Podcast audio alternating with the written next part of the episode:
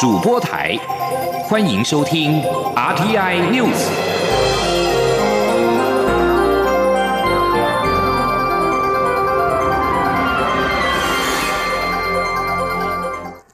各位好，我是主播王玉伟，欢迎收听这节央广主播台提供给您的 RTI News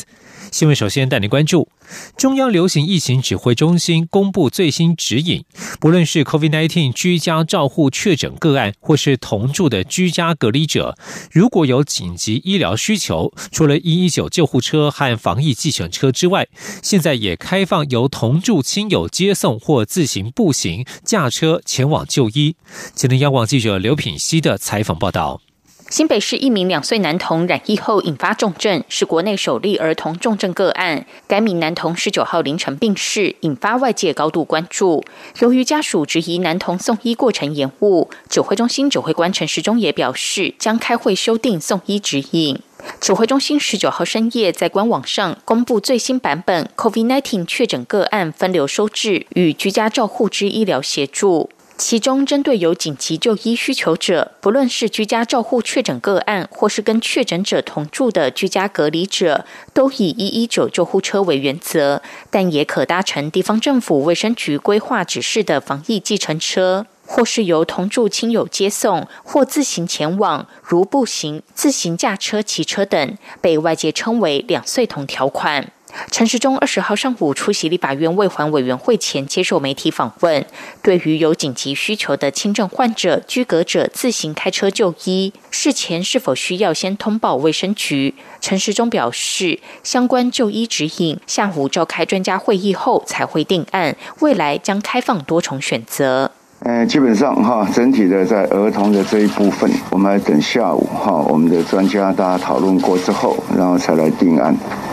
我不会自行开车，然后又距离医院很远，那要怎么办？那不是也有防疫计程车吗？那也有那个，就是多重选择吧，哈，将来会开放多重选择。此外，针对确诊者居家照护期间的医疗协助，指挥中心也公布二十四小时紧急医疗咨询平台，是卫福部建构的健康益友 App。提供民众在居家隔离、居家检疫、居家照护期间，如果有紧急医疗需求，可透过 App 提出医疗咨询申请。民众登录平台后，功能自动开通紧急医疗咨询服务功能，但紧急医疗咨询服务对象是居家隔离、居家检疫、居家照护确诊个案。为了避免资源排挤，系统将于二十四小时内核对个案名单，没有在名单中者将暂先停权。该平台与台湾急诊医学会合作，由急诊专科医师及专科护理师全天二十四小时提供及时的紧急医疗咨询服务，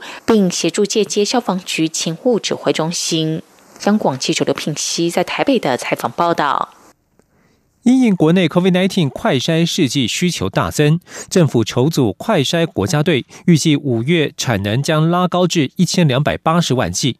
经济部长王美花今天在立法院经济委员会指出，经济部已经派法人进驻国内产线，协助排除各项瓶颈，赶紧冲刺产能，将会优先提供给地方政府、医疗院所使用。至于快筛试剂能否再降价，他则表示，卫福部共同供应契约采购价五十九元，其实不符合厂商成本，很难再低于这个价格。前天记者谢嘉欣的采访报道。国内本土 COVID-19 确诊数连日破千，中央流行疫情指挥中心松口，台湾染疫率可能达到百分之十五，病例数恐破百万例。由于疫情拉警报，快筛试剂需求大增，政府已向五家厂商发出征用书。目前厂商每月最大产能约四百九十万剂，预计五月提升至一千两百八十万剂。待天购设备陆续到位，产能可望上看一千五百八十万剂。经济部长王美花二十号在立法院经济委员会指出，现在快筛有很大一部分是来自进口，而因经济部次长陈正奇是指挥中心物资组组长，经济部有在协调厂商加快生产，并已派法人进驻产线，协助厂商确保料源机械到位，排除生产困难，加速提高产能。现在生产出来的试剂会优先提供给地方政府及医疗院所。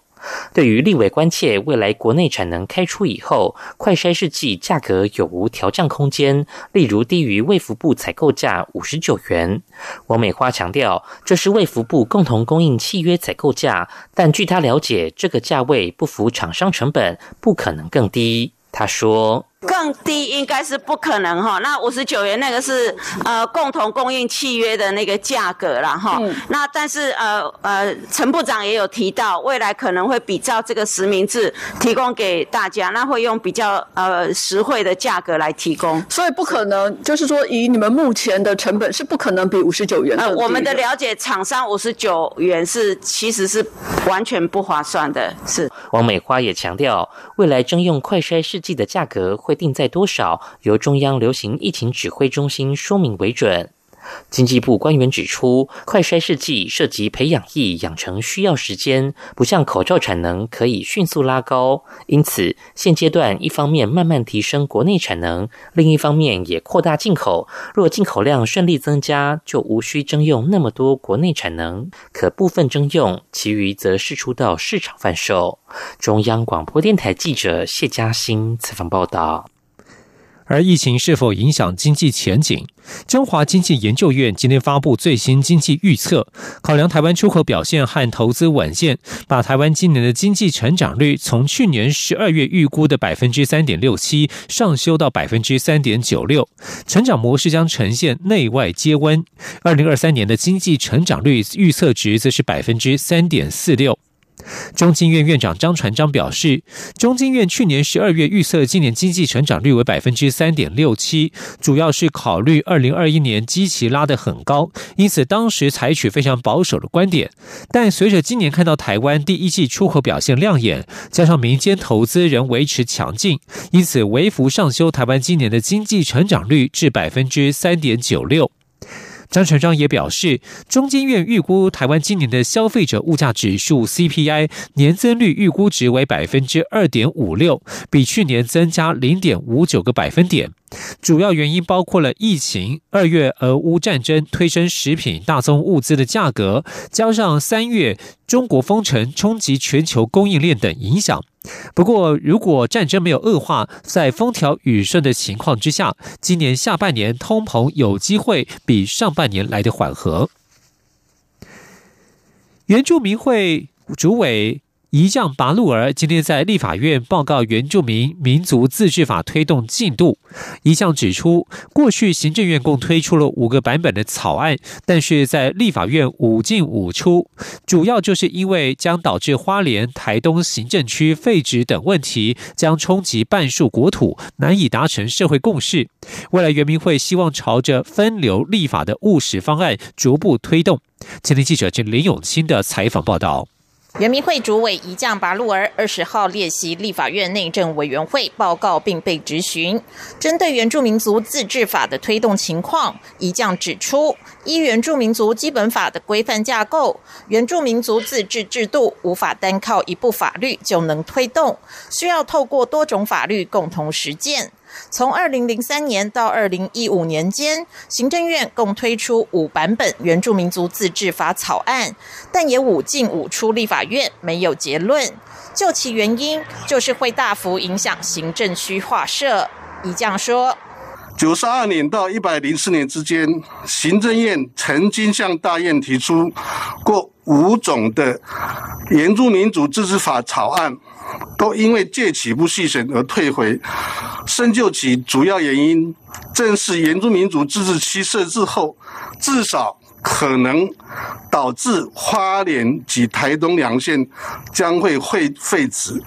那么十个县市的行政区域呢，也会有调整的必要，那么近半数台湾国土面积。受到冲击，导致各界无法形成立法的共识。一将表示，过去这几年，在政府和族人共同努力下，各族与部落组成的组织陆续参与了山林资源共管、民族教育发展、语言复振等议题，都是原住民族已开启实质自治的具体成果。而现行原住民族基本法也没有局限制定原住民族自治法或一部专法。原民会希望以分流立法的务实方案，逐步达成社会各界共识，实现更为完整的原住民族自治制度。针对朝野原住民立委郑天才、陈莹、孔文吉和廖国栋等人提出的自治草案版本，一将指出，个案就自治区域、权限、组织与财政等重要项目的侧重面向都有不同，也显示原住民族在自治议题上意见依旧多元。相关条文后续仍需整合，以求最多共识。央广记者林永清采访报道。关注国防安全。日前有立委质疑国军个人装备的品质问题，国防部长邱国正今天在立法院回应表示，国防部相当重视官兵的安全，因此装备在产制的过程当中必须经过的测试评鉴都是按照国际标准来执行，绝对不会轻忽。邱国正并且强调，全军才能破敌，全军破敌是国军所有干部的概念。今天记者王兆坤的采访报道。立法院国防委员会审查中央政府总预算案附属单位预算，关于国防部主管非营业基金。国防部长邱国正在会前受访表示，全军破敌是国防部国军所有干部的概念，因此当然非常注重官兵的安全。邱国正指出，国军任何装备的产制与获得，多年来都有很多监控单位，国军怎么能够把它给轻忽掉？所以装备所需的测评都会按照国际标准。他说：“我敢跟各位保证，从国防部到各级的干部，都以全军嘛，要全军才能破敌嘛，全军的吧，保全我们的部队，包含我们士官兵的安全。”邱国正表示，愿持续与立委沟通，也将继续了解情况，若有不够之处，会再做强化。至于中国未来可能夺取我金马外岛等相关报道，邱国正指出，俄乌战争给各国带来很多启示。所以要持续密切注意，但他也曾说过，各国案例都是很好的学习机会，国军会把握且随时研究敌方改变，并防止中共对我外岛或本岛的侵犯。中央广播电台记者王兆坤台北采访报道。国际消息：回味半个月，上海单日新增 COVID-19 病例数再次降到两万以下，十九号新增一万八千九百零一例，另外新增七名死亡个案。上海市今天宣布，有两区率先达到社会面清零，但是根据中国官方最新的通报数据，当地隔离区以外的新增病例仍超过九百例，清零目标面临严峻挑战。动态清零引发民怨四起，不同专家相继表态。中国工程院院士钟南山等专家发发表文章指出，动态清零不能够长期维持，中国需要有序重新开放，让社会及经济发展恢复正常。另外，包括前上海市第二军医大学长征医院副院长缪小辉撰文表示，呼吁关注疫情下非因疫情额外死亡率等各种次生的灾害。他直接点名推动居家隔离并掌握话语权的传染病专家吴尊友和梁万年，不要继续误导人民。吴尊有多次为动态清零护航，他的最新发文指出，动态清零对地方的 GDP 的影响仅是非动态清零策略的一半。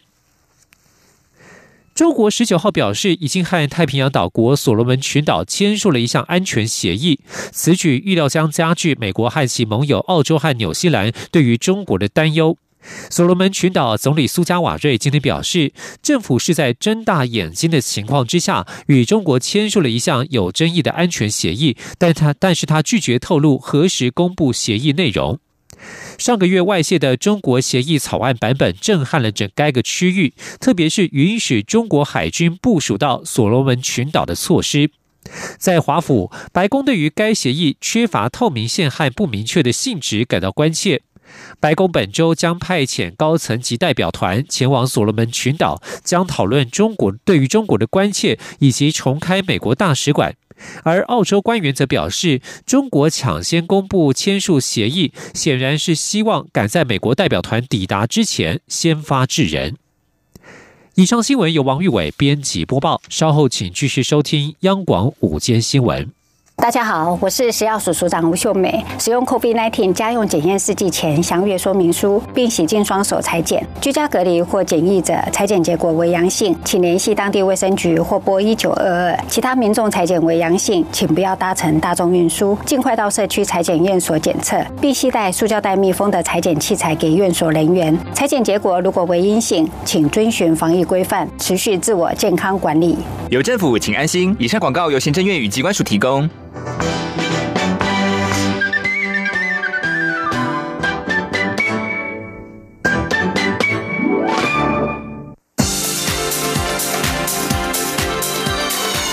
里是中央广播电台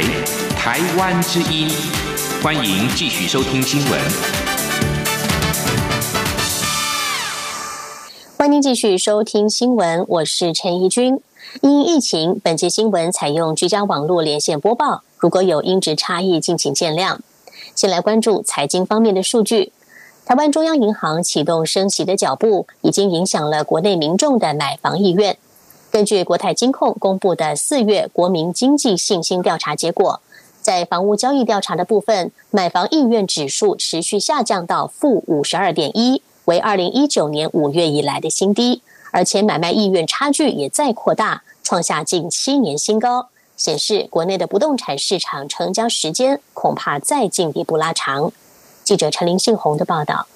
为对抗通膨，美国联准会加速升息脚步。根据新展集团最新预估，联准会今年升息措施相当积极，利率政策会从渐进式转向灵活运用，估计五六月都将升息各两码，紧接着七九十一十二月各升息一码，加上三月已升息一码，二零二二年将升满九码。美国升息大步走，尽管台湾央行强调不一定得跟着美国脚步，不过全球央行对货币加速紧缩的氛围，已经影响台湾民众在生活支出的安排。根据国泰金控公布的四月国民经济信心调查结果，台湾央行在今年第一季理监事会议决定升息一码，有百分之六十二点七的民众认为升息后房贷或租金支出增加，且有百分之三十二的民众会。因此排挤生活支出。另外，在房屋交易调查部分，买房意愿指数持续下降至负五十二点一，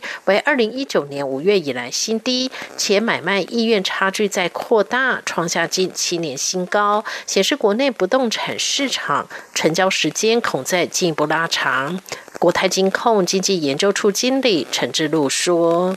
就是先前的话，它已经是相对上相比于卖房，它已经是比较弱的嘛。然后四月份最新的调查，它在它又进一步往下跌。来看的话，就是来到一九年五月以来的低点。呃，如果看买房跟卖房之间的差距的话，目前的话就是又在进一步扩大了嘛。然后这个差距的话，是二零一五年五月以来最大的差距。至于通膨，也让国内民众对物价保持在较高的警戒值。根据四月的调查，民众对于物价上涨的感受和三月持平，虽然没有再持续扩大，但水准值持续徘徊在二零一二年六月以来的高点。中央广播电台记者陈琳信鸿报道。行政院与考试院提出了公教人员退抚新制的草案。规划明年七月起的新进公教人员退抚制度，从现行的确定给付制改为确定提拨制。教师团体今天表示，未来公教退休金不再是固定的金额，而是由基金的绩效高低来决定。如果没有专业化的操盘管理，难以防弊。他们呼吁政府采用私校退抚基金管理的模式，并且修法，由主管机关足额拨补旧基金的缺口，确保不会再有二次年改。记者刘玉秋的报道。行政院与考试院提出的公校人员退抚新制草案，规划二零二三年七月一号以后，初次担任公教人员者，退抚制度将由现行的确定给付制改为确定提拨制，也就是退休金不再是固定的金额，而是仿效新制劳退才确定提拨制，由任职期间的基金绩效高低来决定退休金额，并建立可稀释个人账户、可自选投资制平台以及投资组合。不过，全国教育产业总工会、台北市学校教育产业工会等教师团体二十号举行记者会，质疑公教人员退抚新制草案欠缺配套，恐成二次年改。台北市学校教育产业工会顾问兼辅会联络人孙凤群指出，这次退休金的改革，乍看开明的参考私校采用自选投资组合，但却没有立法规范防范与科技等专业化管理，甚至草案中定有退服基金管理机关得全部或部分委托专业金融机构办理，恐预留政府黑手深入的空间。新北市教育产业工会理事长李曼丽给质疑，政府一再强调。公教人员退抚新制草案并非二次年改，但公教二零一七年年改后，基金在二零五一年仍有再度破产的危机。他认为政府不能只是炒短线，订立新基金续订了事，应完善修法，由主管机关编列预算，分年足额拨补旧基金的缺口，确保二度年改不会发生。请政府负起应该负的责任，给我们明。明确的承诺，一定要给我们明确的承诺，确实拨补基金不足的金额，一定要确保退抚基金永续。这样才能稳定公教人员的士气。对此，列席的全序部退辅司专委郑淑芬表示，有关退辅新制的管理，目前是借由经管会找到外界的专业经理人，整个规划方向是朝专业公司投资组合，也可由当事人自选。未来管理会与经管会脱钩。至于全额拨补基金缺口，虽然目前先争取新人新制入法，但旧有基金的部分也。会持续争取，制度上也有政府会负保证责任条款，一旦退抚基金亏损，一定会由政府拨补。央广记者刘秋采访报道。台湾近期疫情大爆发，有学校在老师确诊或者是居家隔离的时候，仍然要求对实体课的班级进行线上教学。教育部长潘文忠今天表示，老师如果是居家隔离期间感到身体不适，学校可以聘请合作教师帮忙上课。记者陈国维的报道。全国高级中等学校教育产业工会指出，国内多所学校在没有暂停实体上课的情况下，要确诊教师或被框列居家隔离的老师对在校上课的学生进行远距教学，罔顾老师的健康及学生的学习品质。教育部长潘文忠二十号在立法院教育及文化委员会回应，老师如果在居家隔离时身体没有异状，就应依循过去采行的线上教学模式；假如感到身体不适，学校则可请合作教师协助上实体课，让老师可以休息或安心接受治疗，也能照顾到学生的安全与课程进度。实体班级还在进行的，可以采取合作教师的方式，啊，在班级来维持啊，注意到学生的作息相关啊安全的事宜。那这部分也会来支给合作教师相关的终点费用。哈，我想在防疫的过程，啊，确实有很多的呃需要老师们大家共同来努力。对于有学校在新旧防疫停课标准上出现认知错误，导致在宣布全校停课后又恢复上课，潘文忠则重申，新的停课实施标准是以精准合宜的方式来框列确诊者和密切接触者，取代过去以学生确诊数计算，造成学校大规模停课。现在如果有班上发现确诊者足迹，全校师生就会先居隔十天。如果确诊者足迹是出现在选修课程的班级，因为相关。师生不是长时间接触，就是先暂停一到三天的实体课程，后续配合意调，再采取进一步措施。如果学校有十班或三分之一以上班级停课，才可全校停课。潘文中说，如果各县市有进一步的校园停课措施，应详细和所属学校说明清楚，避免在执行上有误解，甚至产生临时停课又恢复的情况。中央广播电台记者陈国伟台北采访报道。立法院教育文化委员会本周排审《幼儿教育及照顾法》修法草案，时代力量立委王婉玉今天提出修法的主张，包括降低师生比到一比十三，幼儿园有重大违规情事全额退费，儿虐事件调查小组应该制度化，并且纳入幼儿或是幼儿法定代理人，明定精神暴力的样态，以及强化幼儿园监督管理的责任。记者王维婷的报道。幼儿不当对待事件频传，立法院教育文化委员会本周排审幼照法修正草案，强化幼儿教保制度。时代力量立委王婉玉二十号举行记者会，呼吁教育部和朝野立委参考时代力量的版本修改幼照法。时代力量版本包括比照联合国经济合作暨发展组织的标准，将现行一比十五的师生比降低至一比十三，要求教育部鼓励幼儿园先增聘教。教师达到降低师生比的标准，并且明确承诺鼓励幼儿园增聘的进程。幼儿园若出现重大违规，应全额退费。制度化儿虐事件调查小组，临聘了解幼童心理的专家学者。调查小组应纳入幼儿或幼儿法定代理人，并且提出调查书面报告，以及幼儿性平案件也应适用性平法规。王婉玉也表示，曾经遇过老师或教保员以言语恐吓、辱骂，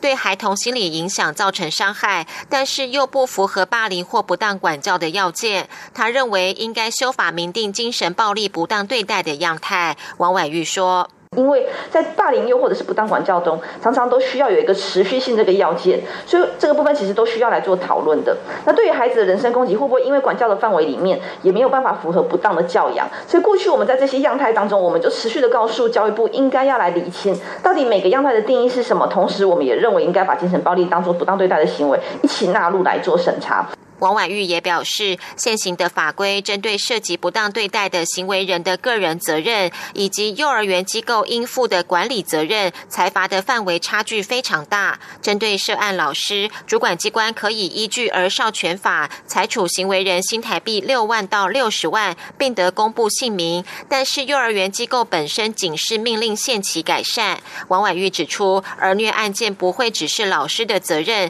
他主张比照《儿少权法》强。化规范发生儿虐事件的教保服务机构责任。中央广播电台记者王维婷采访报道。继续关注国际的焦点，欧洲疾病预防管制中心十九号表示，英国最先冒出的一种病因不明的严重急性儿童肝炎，如今在四个欧洲国家和美国都已经出现病例。英国从四月五号以来，已经通报了八十四例严重急性儿童肝炎的病例。丹麦。爱尔兰、荷兰和西班牙也都出现了类似的病例。美国的阿拉巴马州也已经发现九起疑似的病例。世界卫生组织 （WHO） 表示，预期未来几天还会出现更多的病例。欧洲疾病预防管制中心表示，在所有传出病例的国家，调查工作正在进行。截至目前，发生在这些儿童身上肝炎的确切病因仍然未知。世卫和欧洲疾病预防管制中心都表示，多数患病儿童并没有发烧，但是英国有些病例的症状严重，患者必须转入专门的儿童肝脏科接受治疗，其中有六例已经接受肝脏移植。法新社报道，这种肝炎的感染者主要是十岁以下的儿童，症状包括了黄疸、腹泻、呕吐以及腹痛。由于患病儿童身上都没有发现目前已知所有 A 到一型肝炎的病毒，因此英国卫生当局已经开始检视这种肝炎和一般病毒的关系，或是有可能其他的病因，例如 COVID-19 传染病或者是环境的因素。一名丹麦极右派政客最近在瑞典公开烧毁了可兰经，引发抗议声浪。伊拉克外交部已经就此事召见了瑞典代办。瑞典驻伊朗大使馆前也出现了抗议人潮，土耳其对此强烈谴责及呼吁所有国家采取必要的措施对抗伊斯兰恐惧症。丹麦极右派政党强硬路线党魁帕鲁丹打算参加九月的瑞典国会选举。但是目前还没有足够数量的签名确保他的参选资格，因此他最近在瑞典巡回，四处访问拥有大量穆斯林人口的社区，并在当地刻意公开的烧毁可兰经。